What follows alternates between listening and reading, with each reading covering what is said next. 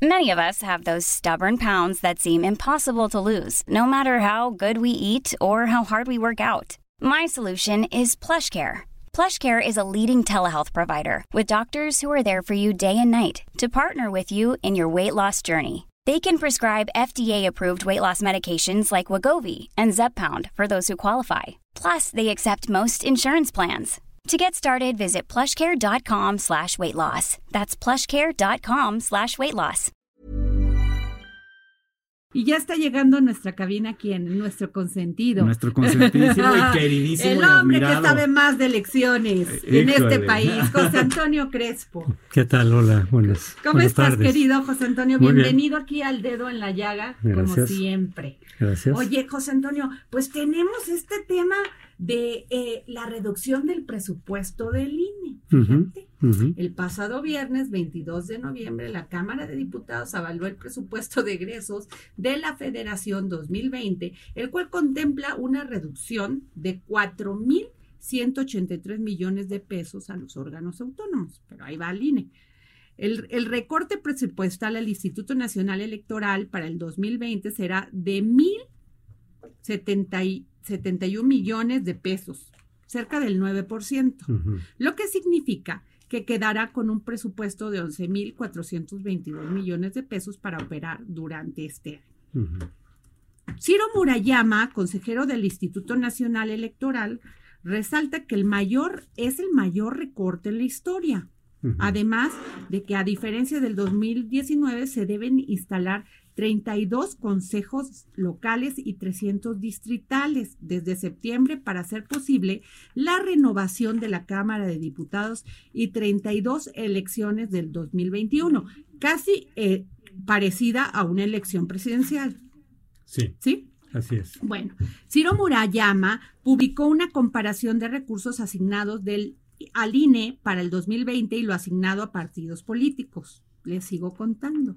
Datos del presupuesto del 2020 votado por los diputados. Recorta al INE 1071. Presupuesto para partidos 5.239 millones de pesos. O sea, ese es el dinerito que se le va a cada partido para disque operen, ¿no? Disque, disque operen. Sí.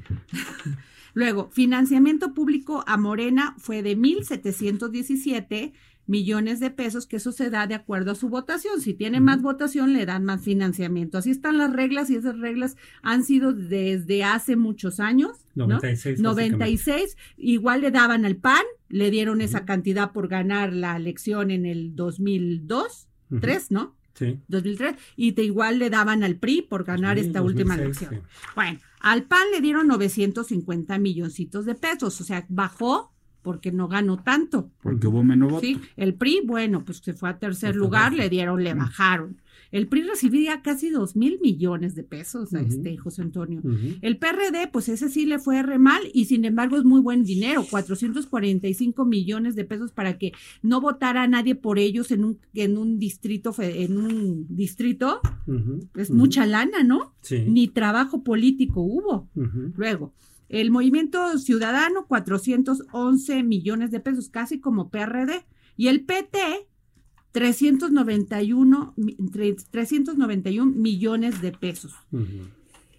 El INE detalló que el recorte se da precisamente en el momento en que se debe organizar la elección más grande de la historia, ya que alrededor de 6 millones más de ciudadanos votarán en 2021 comparado con el del 2018. Ujú. Bueno, no podemos comparar, no sé qué piensan, comparar la elección esta que pasó, que arrasó Andrés Manuel López Obrador, a las pasadas elecciones presidenciales, donde el abstencionismo ha sido fatal. Pero en las presidenciales siempre ha habido una participación bastante alta. Bueno, relativamente 63% fue el año pasado. Eso es lo que hubo también con, ¿Con, Pe- eh, con Peña? con Peña también y con Fox, básicamente. Es en la de Calderón donde bajó un poquito. Ah, bueno. Pero no 58%. siempre es así en las elecciones a diputados federales. En la y- intermedia y- es menos. y, ¿No? Sí. El presidente, pero los del INE pidieron lo mismo, como si hubiera elección presidencial. Es que tienes que estar listo para todo el que decida. Ah, bueno, bueno, sí, porque si de pronto la gente sí quiere volcarse a las urnas, a ver, tienes pero, que estar con, con, las credenciales, con las boletas, ah, con todo. Con todo listo. Maestro Crespo, no le voy a discutir porque usted sí sabe. el presidente Andrés Manuel López Obrador, en la conferencia mañanera del 22 de noviembre, propuso retirar el financiamiento de los partidos para entregarlo al organismo electoral con el fin de que puedan cumplir sus funciones. Yo avalo esta propuesta. O sea, por Dios, en algunos, como comento, en algunas alcaldías, cuando en esta pasada elección que también se eligieron alcaldías, nadie fue a votar por muchos de estos partidos que ya ni existen. ¿Sí me explicó? o sea, arrasó Morena. O sea, eso quiere decir que los partidos políticos no hicieron su trabajo. No fueron a visitar a las personas, no solamente para invitarlas a votar, sino que votaran por ellos. Sí. ¿Es así? Sí. Entonces, no estaría mal que, les quitaran a todos una lana. Sí. Neta, o sea, si eso necesitan para poder trabajar y, y, y, ganar electores, pues que les quiten y que los paguen quien crean ellos. Los militantes que va, paguen una cuota por ser militante de ese partido y entonces los militantes sí le van a exigir al votante o al, a, su, a su simpatizante militante que los que vot, que trabajen. Claro. Porque además, ¿sabes qué? Que luego se les olvida que no nada más trabajan en elecciones, hay que estar ahí con la gente. Y... Yo les voy a decir una cosa. En, yo vivía, antes de cambiarme allá por el sur, vivía en un edificio en Santa Fe. Sí hace, siempre dije esto, o sea, pasaban las elecciones federales y, las, y los delegados y yo nunca me enteraba porque el delegado, ni, ni el candidato delegado, que ahora son alcaldías, ni el candidato diputado, ya ni digas local, nos enterábamos quién eran. Así porque ni siquiera trabajaban para hacer en los comités de vecinos ir a visitar, decirnos sus propuestas. Y yo en el, en el, en mi condominio les dije, ¿por qué no traen al diputado local? Al candidato a diputado local, al candidato a diputado federal y al, al en aquel entonces delegado, para saber quiénes son. claro. Entonces, quieren ganar dinero sin trabajar, José Antonio. Así es. Bueno, Seguimos después de esta moción. la moción de la ciudadana. Por otro lado, este lunes, en conferencia de prensa, en conferencia de medios o, prensa, el consejero presidente del INE, Lorenzo Córdoba, advirtió que el recorte presupuestal pone en riesgo su operación y la estrategia para afrontar una de las elecciones más grandes. En la conferencia de medios resaltó, resaltó que al menos tres áreas importantes sufrirán afectaciones presupuestales. La inversión necesaria para renovar infraestructura informática. Ahí no le entiendo, José Antonio. Explícanos. Sí, lo que pasa es que, mira, los argumentos que dicen los consejeros del INE, yo no sé si de veras con ese dinero que tienen van a estar restringidos o, puede, o se pone en riesgo eh, la elección misma, la organización, la calidad de garantizar imparcialidad, resultados prontos, etcétera, todo lo que hemos visto en varios años del INE, ¿no? Eh, no lo sé porque yo no he estado dentro del INE y no sé si los presupuestos se corresponden a eso. Ellos lo que ellos es lo que ellos dicen. Pero lo que sí puedo, eh, yo sí puedo eh, entender perfectamente es esto, que por un lado al INE le han estado incrementando las responsabilidades. Muchas de las cosas que habían hecho los institutos locales se las fueron transfiriendo al INE. Muchas de las responsabilidades. Y al mismo tiempo ahora le están bajando presupuesto, porque si a ti te dan más responsabilidades y vas a tener que hacer más cosas, entonces tiene que venir eso acompañado de más presupuesto o no lo vas a poder cumplir. Y en la última reforma, la del 2004, le agregaron varias responsabilidades al INE, además de que mantiene una muy importante, que es la de la credencial del elector, que no solamente sirve para votar, sino que es la identificación ciudadana que tenemos los mexicanos. Eso tiene que estarlo constantemente, digamos, actualizando con los nuevos ciudadanos que se van incorporando. Ahora van a ser 6 millones más. Y eso cuesta. Eso cuesta también, las credenciales con fotografía, pero que cada credencial vale 300 mil pesos, pero mira. No lo sé el costo, ¿eh? De, 300 pesos, hay 300 mil pesos. no, no, nos dejan en la calle estos muchachos. Oye, sí, porque tiene fotografía, porque tiene seguros. Acuérdense de todos los candados que le metieron en 94. El tema, José Antonio, es que la sociedad, gente, los ciudadanos comunes y corrientes, pensamos que es demasiado dinero que se va de nuestros bolsillos para el INE. Sí. Con todo y partidos incluidos. Es que hay que distinguir. Para los partidos yo estoy totalmente de acuerdo que es muchísimo dinero que se les dio desde el 96. No necesariamente lo requieren. Desde luego había una lógica de dar dinero público a los partidos para que no entre dinero privado que va políticamente condicionado y mucho menos dinero, digamos, sucio, dinero del crimen organizado sabemos que también se filtra las campañas. Claro. Pero, pero, pero han, avanzado en eso. Realmente no, se filtra. De todas maneras, hay muchísimo dinero que corre por debajo de la mesa, ilícito e ilegal. Entonces, yo sí estoy de acuerdo en que se les recorta a los partidos políticos, pero eso es distinto de la organización electoral del INE. Yo estoy de acuerdo también en que fue mucho dinero el que se invirtió en la elección, en, las elecciones, en el sistema electoral, pero porque nosotros mismos estábamos exigiendo algo de lo que dijo Pamela, tiene razón se ponían todos los candados del mundo. ¿Por qué? Porque no confiamos en la autoridad que había antes, que era gobernación. Y en las primeras etapas del IFE también, que estaba todavía controlado por gobernación, que era toda la desconfianza de quienes, de los opositores, incluso de quienes ahora están en el poder, exigían que había un padrón nuevo, un padrón con fotografía, credencial con fotografía, con seguros, todo eso cuesta, con sellos de agua, todo eso cuesta, vigilancia de todo tipo, los medios de comunicación, pero que había que vigilar que los medios no dejaran de pasar, por ejemplo, los promocionales de los partidos.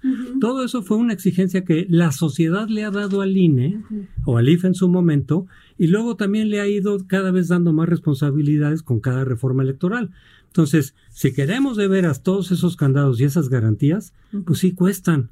Ahora, si les vamos a quitar, como se los estamos quitando, no pidamos tantas garantías, por ejemplo. Entonces, mucho de la se pueden ajustar, José Eso es lo que ellos dicen. Yo creo que, la, buena fe es que los consejeros van a hacer su chamba por, lo que ganan para que se ajusten a un tema de austeridad. Ellos es lo que dicen que, que van a hacer todo lo necesario para que las cosas salgan bien.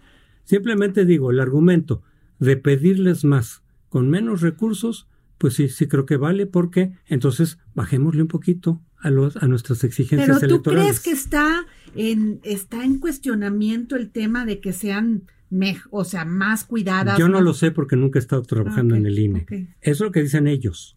Vamos a esperar. La gente puede quebrar, puede querer o no. Porque en las empresas, José Antonio, pues vienen tiempos duros y se bajan los presupuestos, se bajan porque finalmente la empresa tiene que subsistir, porque además... algunas quebran. Ah, ah, bueno, pero no todas, pero... estamos hablando de empresas privadas, algunas quebran, pero otras bajan la calidad, bajan la producción. También los partidos políticos que sí votaron esta, esta disminución del presupuesto, que que esta dineral que se le da a los partidos políticos ha generado muchos vicios. Después y luego no también esto que querían hacer los del INE un edificio, como para qué. Eso también, o hay cuestionamientos habría que preguntar todo eso desde luego. Yo sí creo que hay un gasto superfluo en todas las instituciones. Lo que pasa es que a veces al cortarles el gasto superfluo, si te sigues un poco más, sí puedes, y lo hemos visto en otras instituciones. Ahorita el INE están diciendo eso nos puede pasar a nosotros. Si, si además de quitar la grasa, que qué bueno, empiezas a tocar músculo, pues entonces muchos dicen la eficacia se puede afectar. Aquí yo no sé qué vaya a pasar porque yo no sé si el corte es adecuado o no. Es un tema también. Es simplemente lo que ellos chanchullo en una elección o, que haya presunción de trampa en una elección que vayan a decir, ah, pues porque les recortaron. No, no creo. Ellos tienen que garantizarle y acoplarse. Pero que los partidos políticos son los que participan también. No, pues, pues a ellos también les tienen que bajar. ellos, mira, yo estoy, yo estoy seguro que ellos van a hacer su mejor esfuerzo de ajustarse con el presupuesto que les están dando para que la calidad y la organización siga igual que la que hemos tenido. Ahora, ¿les va a costar más trabajo? Sí. ¿Lo van a poder hacer al 100%? No lo sé. Mm. Yo no lo sé. Fíjense, los invito a que escuchemos a Enrique Andrade, consejero del IFE, cuando le preguntamos ¿Qué le preguntamos, Claudia? A ver, ella hizo la entrevista. Así es, Adri. Pues mira. La agarré, fíjate nada más, la agarré después. A ver, bueno, hicimos dos entrevistas exclusivas, Adri, a consejeros del INE. Primero platicamos con Benito Nasif, quien nos decía puntualmente eh, sobre el voto en el extranjero, eh, que podría haberse afectado precisamente. Vamos a escuchar es hasta el 2021 donde en, varias elecciones de gobernador tenemos que garantizar por primera vez el voto de los mexicanos en el extranjero por Internet. Esa es la parte donde eh, este recorte nos pone un signo de interrogación. ¿Estaremos en condiciones de garantizarlo mediante el Internet, de dar ese paso a la modernización? No podemos ahora responder esa pregunta porque, eh, porque el recorte precisamente nos saca de curso en eh, ese trabajo necesario, de esa inversión necesaria. Bueno, volvemos a lo mismo, José Antonio, de que si no lo pueden hacer. Mira, eh, lo, que pasa es que, por ejemplo, el costo del voto del mexicano se exigió mucho a los propios partidos. Y hay que recordar, sobre todo los partidos de oposición eran los que exigían todos estos eh, estándares de calidad. Hoy uno de esos partidos está en el poder, que es Morena. Pero ellos eran los que exigían todos estos estándares de calidad, las casillas especiales, etcétera, y el voto en el extranjero, que también se exigió, cuesta muchísimo promoverlo, cuesta muchísimo este eh, captarlo. Pues porque está fuera del país. es decir, que cada voto, y eso sí recuerdo bien las cifras, cada voto mexicano aquí emitido en México cuesta muy caro por toda esta infraestructura. Cuesta por la desconfianza. Lo 30 dólares. Mira, lo que hemos estado pagando en realidad es la desconfianza entre nosotros mismos. Eso es lo que hemos estado pagando. Pero en el extranjero, además, como muy poquitos votan en realidad, pero la promoción la tenías que hacer a todos para que todo el que quisiera pudiera votar. El, el voto, cada voto emitido desde el extranjero, cuesta muchísimo más que los votos emitidos aquí. Entonces ahora eso se va a afectar por el presupuesto. Pues uno podría decir, ¿sabes qué? Que ya no voten en el extranjero otra vez, que voten solamente los, los que están aquí en México, porque el voto en el extranjero, promoverlo y captarlo debidamente cuesta muchísimo. Costó 5.9 millones de dólares en 2020. Para muy pocos que participan. Ahí, sí, muy pocos, ahí sí participan muy pocos. Bueno, eh, hablamos ahorita con, escuchamos la voz de Benito Nasif. y ahorita viene la de Enrique Andrade. Sí, Enrique Andrade. a ver qué nos dijo. También en exclusiva para el dedo en la llaga. Ya tenemos, digamos, el presupuesto para adquirir el sistema pero el próximo año justamente se tienen que hacer las auditorías de a este sistema para poderlo utilizar en el 2021. Esperemos eh, justamente que bueno no se tenga que, que, tener algún sacrificio en esto, porque en efecto si así fuera tendríamos que esperar pues otros años más para poder este desarrollar este sistema que además sería pues para un beneficio muy grande para todos los mexicanos que están viviendo en Estados Unidos que bueno pues sabemos son varios millones. ¿Qué piensas? Pues eso justamente, yo no sé, repito, si de, veras el dinero que se les está quitando les va a afectar, pero ellos dicen eso. Lo que sí puedo entender es la lógica de que a mayores exigencias de calidad, de eh, transparencia, de eh, rapidez, por ejemplo, en los sistemas eh, del PREP y todo eso, en la fiscalización día con día al gasto de los partidos, sí se requieren más recursos. Se ha invertido mucho dinero para que tuviéramos ese nivel. Ahora, realmente. Ahora, si se les va a quitar al grado en el cual se pueda afectar esa calidad, entonces sí tenemos que esperar un poquito menos, no mucho menos, pero algo menos. A ver, pero estoy en lo correcto. ¿Sí realmente ha servido todo este sistema de fiscalización a los partidos? Pues eso los, los propios partidos era lo que exigían y muchos ciudadanos también. ¿Por qué? Porque efectivamente el gasto que ellos hacen, y aquí fíjate que es solamente fiscalización del dinero que les da el IFE. ¿Por qué, por qué, por qué se, empezaron a elevar los estándares? Porque los propios partidos se acusan entre ellos. Sí, ¿qué tal? Y entonces ellos, sobre todo, repito, la oposición es la que exigía esos estándares cada vez más elevados. PAN y PRD. PRD cuando era PRD, eh. Morena cuando era PRD. Entonces, si ellos mismos exigen, ¿por qué? Porque entre ellos tampoco se tiene confianza. Y tienen razones, porque vaya que son tramposos los partidos, ¿eh? No, pues son unos tramposos. Oye, todos. más que también hay que ver la transparencia. Todos los partidos son unos tramposos. Entonces ellos mismos, como se desconfían, oigan, se requiere esto para que no se pueda hacer tal trampa. IFE, tienes que hacer esto, ¿ok? Danos los recursos, danos la tecnología para poderlo hacer. Claro. Oye, ¿y cómo ves también lo que dijo Sergio Gutiérrez, diputado de Morena, que presentó una iniciativa para modificar la Constitución con el objetivo de recortar a tres años la presidencia del Instituto Nacional? Ese ya es otro tema, fíjate. A ver. Yo, porque esto del presupuesto, yo pienso que se puede afectar la calidad y los estándares que los propios partidos, pero muchas veces apoyados por los ciudadanos, porque nosotros tampoco queremos que se hagan trampas, queremos que las cosas sean transparentes. Entonces, pero eran los propios partidos los que fueron elevando el nivel de exigencia. Yo no creo que por lo del presupuesto podamos inferir que se quiere afectar la autonomía del IFE. Esa es otra discusión distinta. Pero si van a recortar, sobre todo a, Córdoba, a Lorenzo Córdoba, porque obviamente no es de ellos. Y vamos a ver qué pasa con las vacantes que van surgiendo de los consejeros, a ver si lo van a distribuir entre los partidos más importantes como se ha hecho hasta ahora, desde el 94, o van a meter puros de Morena. Y a ver a quién meten en, la presidencia del INE. Si quitan a Córdoba, seguramente va a ser alguien de Morena. Ahí sí ya se va a estar afectando la relativa autonomía, no digo el 100%, porque ninguna institución autónoma de las que tenemos ha sido el 100%, pero se ha avanzado algo.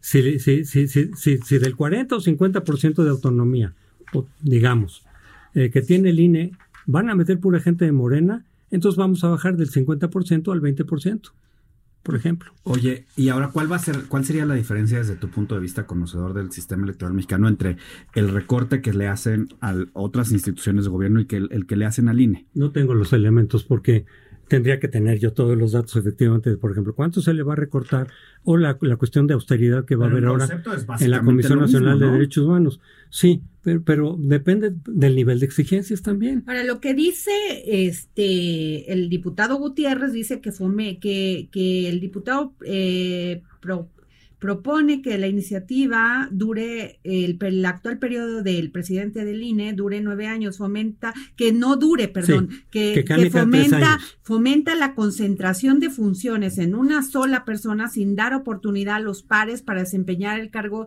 de manera rotativa, hecho que fortalecería la pluralidad de la institución y velaría por la democracia del país. Sí, que sean no de nueve años, sino de tres años, pues, se puede discutir. ¿no? Es mucho, se puede discutir. Años. Pero aquí la cosa no es, no es el hecho de, la, de la, el cambio en sí, sino qué efecto político puede tener. Entonces, tú a Córdoba no es de los tuyos, no te gusta, muchas de sus resoluciones no te gustaron frente a las de Morena y lo quitas. ¿A quién vas a poner en lugar de eso? ¿Alguien de Morena? Pues ahí ya tiene un efecto político.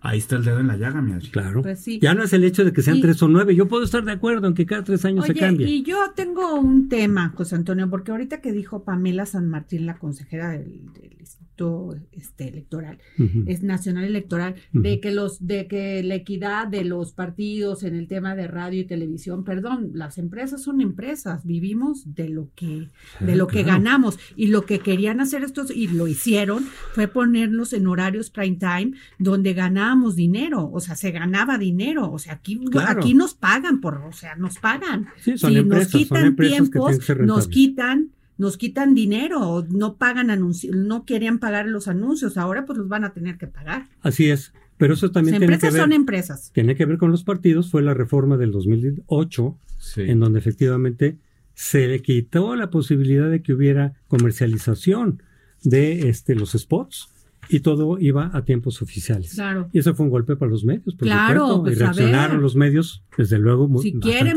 si quieren que se, que se anuncien y que paguen su spot, porque esta industria la de los medios de comunicación vivimos de eso. Es que yo siempre digo, los medios cumplen una función, cumplimos una función social, pero también somos empresa, o sea. Pues claro, con todo que respeto no de, de, Pamela, ¿no? Aunque eso ya se ve, eh, yo creo que se vincula más allá de lo del INE o los espacios para los partidos, con el anuncio que hizo López Obrador de que quizá ya se van a quitar los tiempos oficiales, que era una forma de pago de impuestos. No sé si justa o injusta, era una forma de decir, en vez de que me pagues más impuestos con dinero, originalmente se fue la idea de los tiempos oficiales. Pues ok, ahora fue muy excesivo, etcétera, ok, pero eso ya es algo que tiene que ver en la relación del Estado con los medios, que tocó indirectamente a los partidos y al INE, y va a modificar la relación también de la situación de los partidos y el INE, por supuesto. Pero ya es más la relación directa entre Estado y medios. Dos tareas muy importantes. No, bueno. Conclusión, José Antonio, de todo este tema, porque, porque según lo que este eh, tenemos aquí es que apenas se va, se va a, se, a ver, se va a discutir, ¿no? tenemos una notita, Claudia, sobre esto que hiciste de los... Sí, Adriana, el, apenas se va a discutir en la Cámara de Diputados, es una propuesta eh, sobre el recorte de la temporalidad del presidente de... Porque eso ya tiene que ver, esto todo esto del dinero del INE tuvo que ver con el presupuesto para el 2020. Lo otro tiene que ver con reforma electoral. Entonces, a ver qué, en qué queda la reforma electoral, pero es que hay otros temas de la reforma electoral que no quiere tocar Morena. Por ejemplo, quitar la sobrerepresentación. Porque Morena y su coalición quedó sobrerepresentado el año pasado en 18%. Es muchísimo. Entonces habría que modificar para que sea una reforma también democrática, de veras, en donde la representación de los ciudadanos emitida en las urnas se traduzca fielmente en la composición del Congreso. Ahorita En realidad, fíjate que mucha gente cree que la mayoría de la gente le dio mayoría a Morena en la Cámara de Diputados y Senadores y no es así. Solamente 43% de los electores votaron por la coalición de Morena, es decir, Morena y sus aliados. No cincuenta y tantos por ciento, solo 43 por ciento. Un gran dato. Sí. Oye, pues bueno, termin se nos fue el tiempo fue, discutiendo. Gracias, maestro José Antonio Encantado, Crespo, Adriana, por estar aquí en el dedo en la llaga. Yo creo que fue muy interesante todo lo que nos dijiste.